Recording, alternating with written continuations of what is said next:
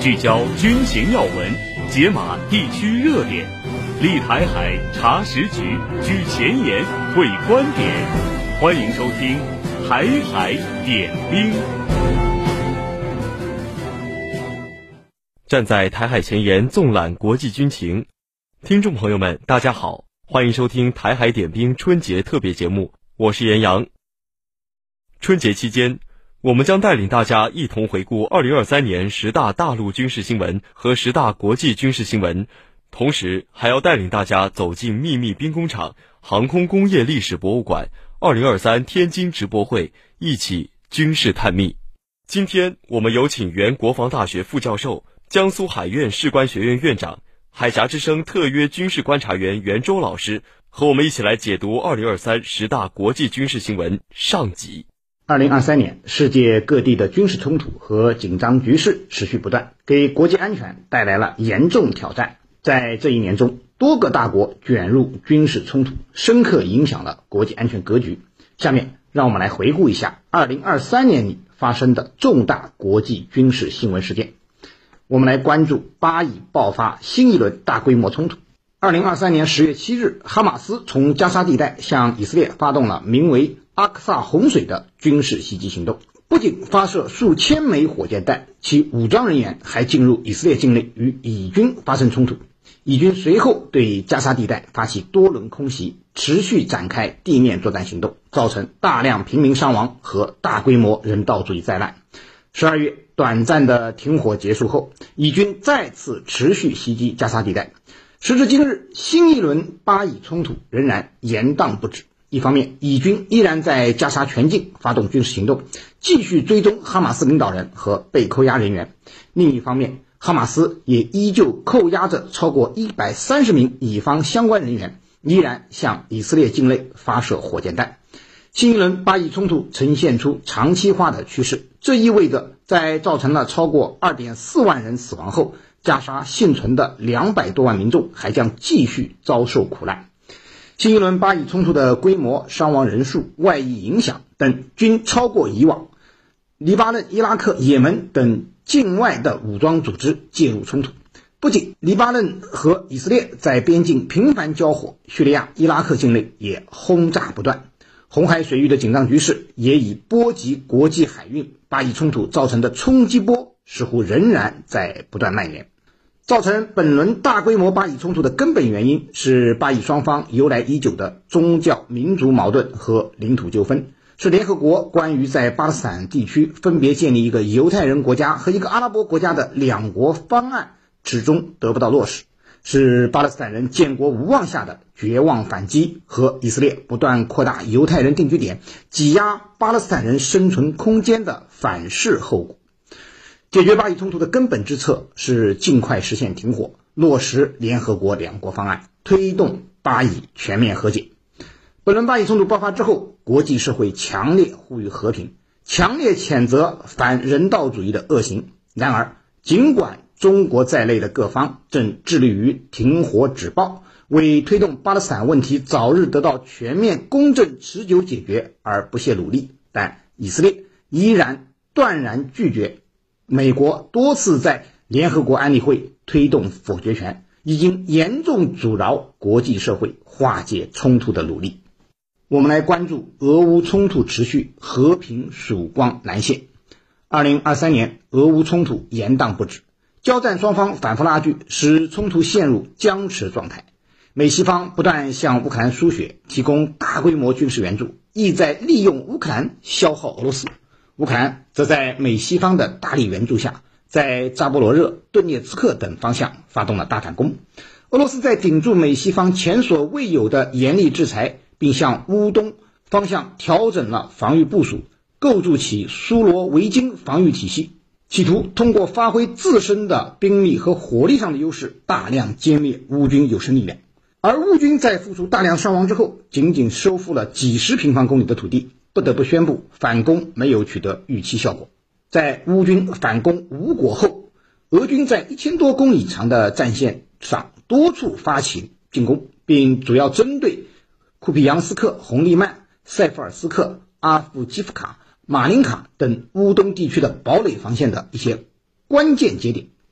乌军则因夏季反攻进展不利和西方援助的减少，被迫从积极进攻转向防御。双方都开始更频繁地使用导弹和无人机等远程武器发起攻击，战场形势陷入焦灼状态，双方的物力和人力消耗巨大。在乌克兰反攻无果、美西方援乌负担沉重的背景下，美西方出现了乌克兰疲劳症。美国和欧盟纷纷否决了大规模对乌援助计划。美国是乌克兰最主要的支持者，但新一轮巴以冲突爆发后，美国对以色列的大力军援分流了对乌援助，国内党争也影响了美国援乌力度。美国国会参议院去年否决了白宫提出的包括逾六百亿美元的对乌援助款项。与此同时，欧盟对乌克兰的五百亿欧元的援助也搁浅。尽管美西方出现了乌克兰疲劳症，但援乌在西方仍然是政治正确。一些国家依然有较强的援乌意愿，并且正设法加强乌军事生产能力，继续支持乌方打下去。失去巨额外援的乌克兰政府面临着严重的军事压力和财政困境，内部也出现了以乌军总司令扎卢日内为首的停战派和以乌克兰总统泽连斯基为代表的主战派的矛盾。相对而言，俄罗斯国内政治处于稳定状态，经济也似乎挺过了最困难的时期。俄乌冲突的形势总体上向着有利于俄罗斯的方向发展。不过，要确定的是，乌克兰仍然有一定的作战能力，俄军尚无法在短时间内彻底压倒乌军，实现特别军事行动的既定目标。在这种情况下，俄乌双方经出现了要求和谈以结束战争的呼声。然而，由于俄乌双方在谈判条件、和平愿景方面存在根本性分歧，加上美西方的深度介入，目前俄乌通过谈判实现和平的前景既不明朗，更不乐观。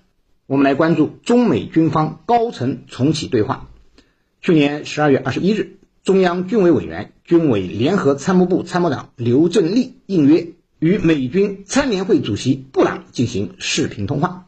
这标志着中美军方高层在中断交流超过一年后，正式重启高级别军事对话。二零二二年八月，时任美国国会众议长佩洛西不顾中方强烈反对和严正交涉，执意窜访中国台湾地区后，中国采取反制措施，取消安排中美两军战区领导通话，取消中美国防部工作会晤，取消中美海上军事安全磋商机制会议。此后，美军高层多次提出通话要求，均遭到中方拒绝。这次中美对话表明，双方军方对话正在全面恢复，走上正轨。从内容上看，这次对话不仅谈及到南海、台海等事项，而且谈及俄乌等全球热点问题，更就双方发展平等与尊重为基础的两军关系，就高级官员进一步接触做出了安排。并定于今年春季举行海上磋商等等。中美两军高层在对话中一致肯定了通过对话来减少误解的重要性，双方都强调要增进双方了解、减少误解的重要性，强调避免军事竞争升级的意义。然而，面对中美两国之间，存在的一些核心分歧和危机，如何通过对话来缓解紧张局势，寻找解决问题的途径，仍然是一项具有挑战性的任务。中美两国作为全球最重要的经济体和军事大国，两国关系不仅关系到两国自身的发展，更直接影响着全球的和平与繁荣。因此，这次中美军方高层对话备受国际社会的关注。中美军方重启高层对话。有利于两国增加军事互信，避免战略误判，有利于促进地区稳定和世界和平。然而，我们也关注到中美关系出现问题，责任完全在美方。正是由于美国将中国视为战略竞争对手，并无视中国的核心利益和关键诉求，顽固坚持对华遏制和围堵政策造成的。两国两军只有在平等互利、相互尊重的基础上开展合作交流，才能不断增进相互了解。推进务实合作，使两国两军关系真正稳下来、好起来。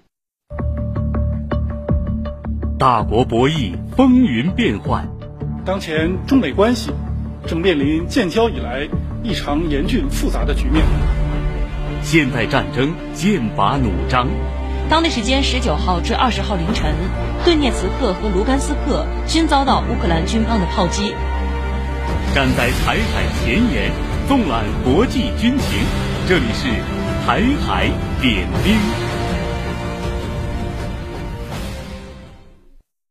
台点兵春节特别节目，欢迎您继续收听。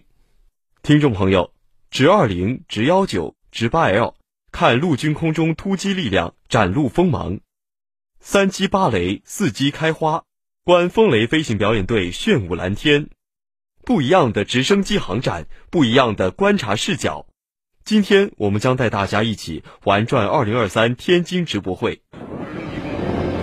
中国天津国际直升机博览会，简称天津直博会，是国家级国际直升机专业展会，也是全球第二大直升机专业展览会。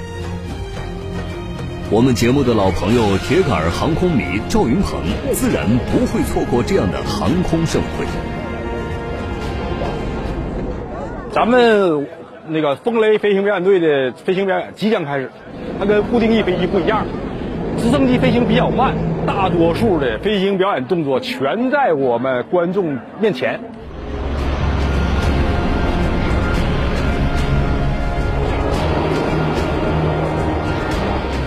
在本届天津直博会上，共有九家参演单位的二十六架参演直升机进行了六场飞行表演，其中最吸引大家关注的当属陆军风雷飞行表演队。咱们现在是几架？六架直十，后边是五架直十九，排成了一个威武雄壮的八一阵型。打出干扰弹，向那个现场的观众致敬。那个我们的那个飞机的编队啊，它要求间距小，但是它比固定翼飞机的编队保持的要困难的多，因为直升机之间的气流干扰更大。看啊，现在我们直十九脱离编队，哎，拉烟，进行下一步的那个飞行表演动作。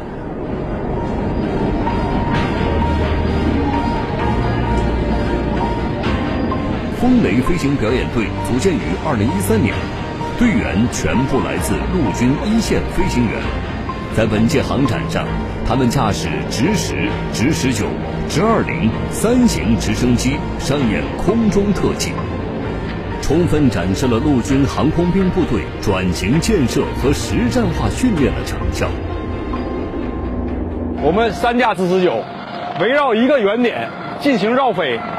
这个动作啊，被我们军迷称为什么？这叫凝视，双目凝视。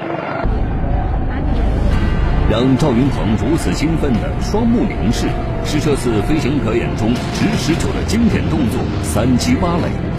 它一共包括悬停回转、螺旋升降、绕点回转、三机钟摆等五个技术动作。是风雷飞行表演队今年精心安排的创新科目。对面目标的一个凝视，首先是一个威胁。如果我用这个动作威胁敌人，敌人不肯屈服的情况下，就开火。钟摆动作是干嘛的啊？呃，快速接敌，快速识别目标，快速侦察目标和瞄准目标。还有一个快速躲避地面炮火和地面瞄瞄准，这个动作非常有实战意义。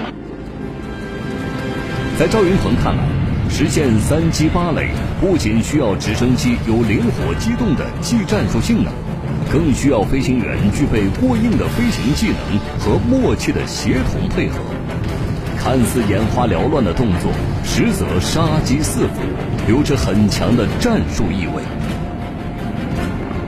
现在直十四机编队拉着采烟，低空通场，就在我的上空，跃升，四机同时跃升，然后打出干扰弹。好，四机开花，这个动作啊，我们现在看非常的壮观。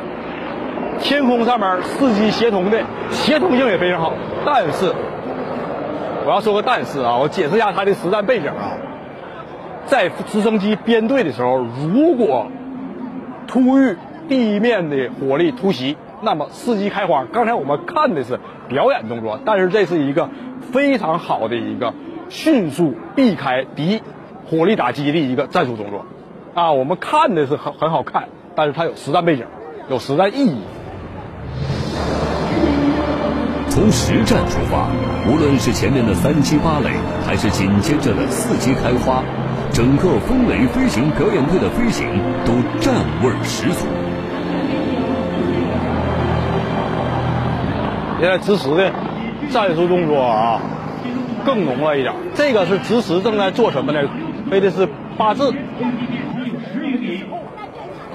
这个动作体现了直升机的超低空水。不管是武装直升机也好，战术通用直升机也好，运输直升机啊也罢。这些飞机在我在密集编队奔赴战区的情况下，如果这个时候突遭敌火力突袭，你怎么办？敌人的火力已经瞄准你了，不管是高射炮也好啊，是什么红外导弹也好，已经瞄准你，怎么办？瞬间脱离，瞬间躲避，并且打出干扰弹，就像我们的飞行员一样一样的。这个就是在实际作战当中总结出来的实战经验。外行看热闹，内行看门道。陆军风雷飞行表演队带来的八个科目、三十六个架次的空中特技飞行动作，充分展示了陆军航空兵部队转型建设和实战化训练成效，给赵云鹏带来了极大的震撼。飞行表演一结束，他就直奔本次天津直博会的静态展区。各种航展什么的我都见过，但是在直播会的现场，我为什么第一个奔他来？这架直升机就是直十九。直十九可搭载对空导弹、对地导弹、机炮等武器，主要担负航空武装侦察，兼具武装打击任务。或许是因为外观和性能上的一些突出特点，直十九又被军迷们叫做“黑旋风”。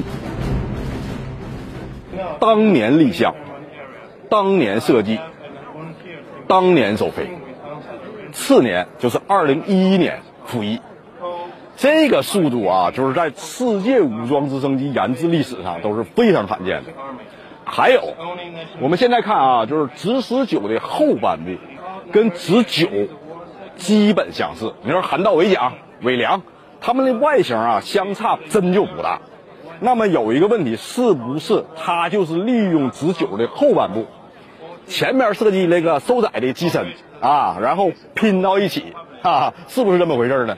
我可以非常明确的跟大家说，不是这回事。如果说后半部机身啊跟前半部机身融合的情况下，当然我会用一些现有科技去融合它，那么对飞机的重心呐、结构啊、呃飞机里边的管路啊。会产生翻天覆地的影响，那这个影响可不是说它两个粘一块就这么简单。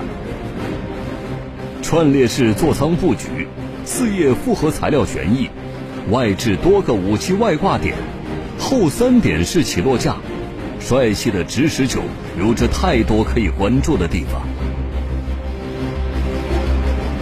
虽然对飞旋风直十九很是推崇，但赵云鹏不得不承认。今年天津直博会静态展示区的 C 位，依然是武装直升机械的顶流，直二零。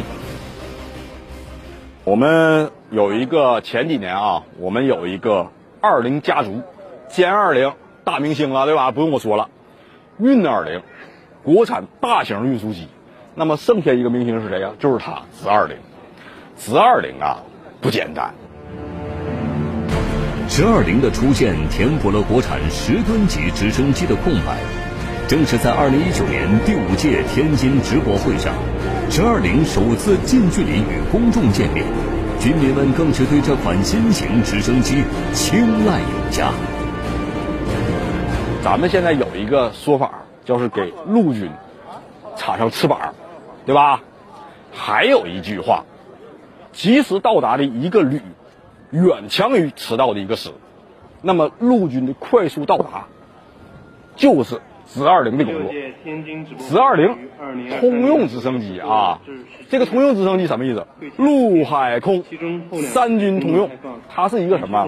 它是一个优秀的一个平台，它不是一个型号。那么直二零是不是改装成那个舰载机，是吧？救护啊，医疗啊，防火呀，救灾呀，货物运输啊，还有渗透啊，对吧？敌后渗透啊。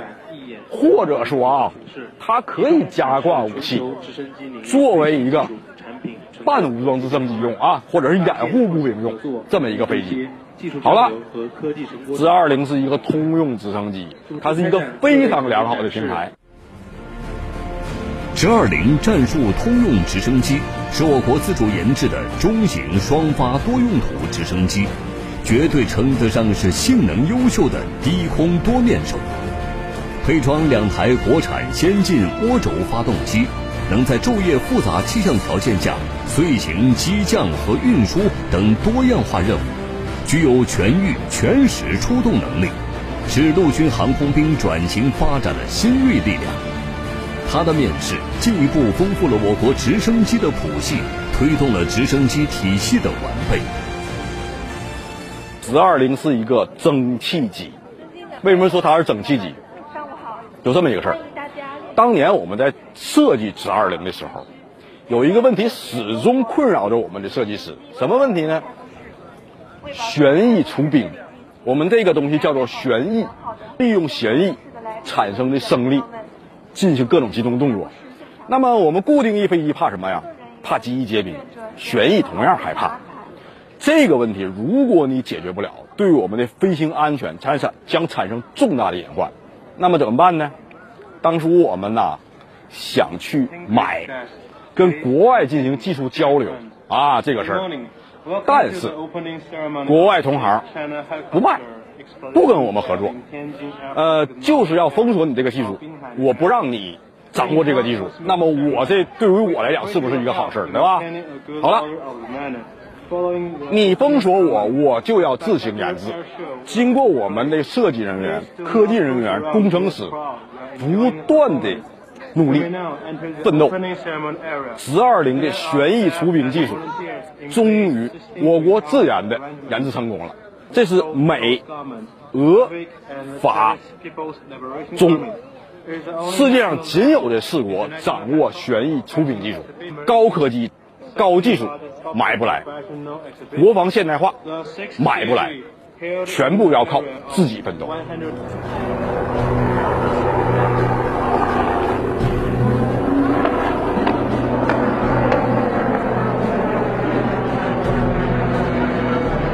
悬停点头，高高度悬停回转等一系列动作紧凑流畅，一气呵成。与上届的简单展示不同。刚刚列装陆军风雷飞行表演队不久的直二零，首次在天津直博会进行了多个飞行动作展示。飞行员们把直二零机动性强、灵活性高的特点展现得淋漓尽致。直二零身上一个比较显著的一个特点，电传操纵系统，这个是我国直升机里边第一个采用电传操纵系统的一个直升机。电传操纵系统是什么意思啊？我们别的直升机，我举例啊，别的直升机使用机械操纵、机械传动啊，我飞行员呢动一下，机械的反应一下啊，这是一个问题。直升机大伙儿都知道，它的飞行比较困难。那么你只要使用了电传操纵系统之后呢，这个直二零还要什么？全权限电传操纵，我飞行员稍微动一下。所有的动作交给机载计算机，由机载计算机来完成，这样就大大减轻了我们飞行员的工作。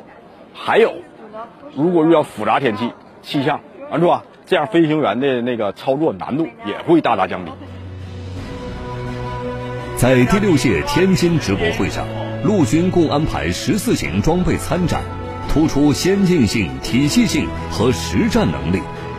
采取空中与地面相结合，有人与无人相结合，运力与火力相结合的形式，综合展示了陆军机动作战、立体攻防转型建设成效。这些装备无一例外都是中国人自己制造的先进装备。